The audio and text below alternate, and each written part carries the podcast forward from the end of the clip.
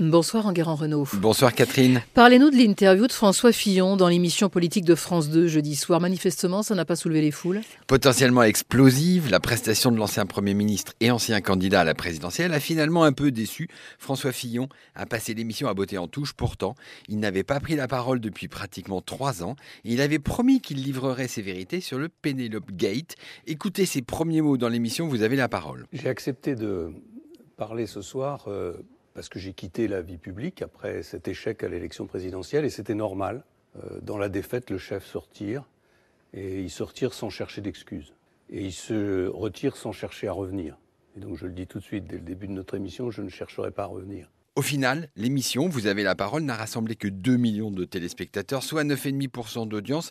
Il faut bien reconnaître que même si le concept a été renouvelé, eh bien les émissions politiques ne passionnent plus. Autre chose, Enguerrand, jeudi, on a appris que le quotidien France Antilles allait disparaître. C'est un jour triste pour la presse. France Antilles, l'ancien fleuron du groupe Persan, tenu à bout de bras par sa petite fille Aude Jacques Ruettard, a été liquidé par le tribunal de commerce de Fort-de-France. Ce qui est triste, c'est qu'à quelques semaines des élections municipales, des départements comme la Guadeloupe et la Martinique et une région comme la Guyane française sont privés de leur journal local. C'est une première en France. Imaginez Édouard Philippe annoncer sa candidature à la municipalité du Havre sans une interview à Paris-Normandie. La presse locale est un maillon extrêmement important de la démocratie et je vous rappelle qu'en raison de la quasi-disparition de ce type de presse aux États-Unis, eh bien, personne n'avait vu arriver Donald Trump en 2016. Et justement, le milliardaire américain Warren Buffett jette l'éponge lui aussi et il vend ses derniers journaux locaux. Oui, milliardaire, investisseur avisé, philanthrope et soutien du Parti démocrate, Warren Buffett avait jugé en avril dernier que la presse écrite locale était, je cite, cramée. Quelques mois après, il en prend acte et vend 30 quotidiens locaux, dont Omaha World Herald ou le Buffalo News, ainsi qu'une douzaine de magazines pour la somme ridicule de 140 millions de dollars. Mais ça veut dire que la presse écrite est morte? Pas du tout, mais Warren Buffett, qui a toujours dit qu'il se méfiait d'Internet, constate cependant que les journaux puissants sont ceux qui ont réussi à faire leur transition numérique. Aujourd'hui, ce n'est pas le cas de la presse locale qui reste trop dépendante du papier. Dans le même temps, les journaux nationaux comme le New York Times, le Washington Post ou le LA Times sont passés aux abonnements numériques et eux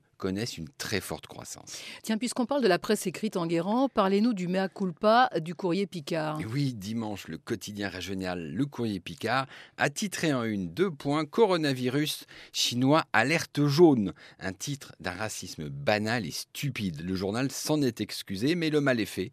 Et quand on voit que pendant toute la semaine, les réseaux sociaux ont charrié des propos racistes envers les Chinois, eh bien on se dit que la presse se doit d'être exemplaire.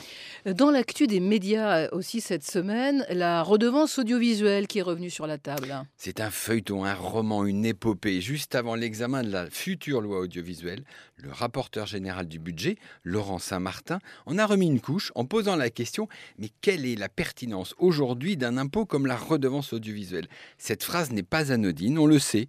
Bercy veut la suppression de la redevance quand le ministère de la Culture se bat pour la sanctuariser. Or, Bercy ne désespère pas de relancer le débat lors de l'examen de la loi audiovisuelle, une belle bataille en perspective. Le débat de la semaine en Guérant, ce sont les règles du CSA pour les municipales. Oui, la semaine prochaine, le CSA va dévoiler les règles de temps de parole des candidats aux municipales pour la campagne électorale qui s'ouvre, je vous le rappelle, le 2 mars.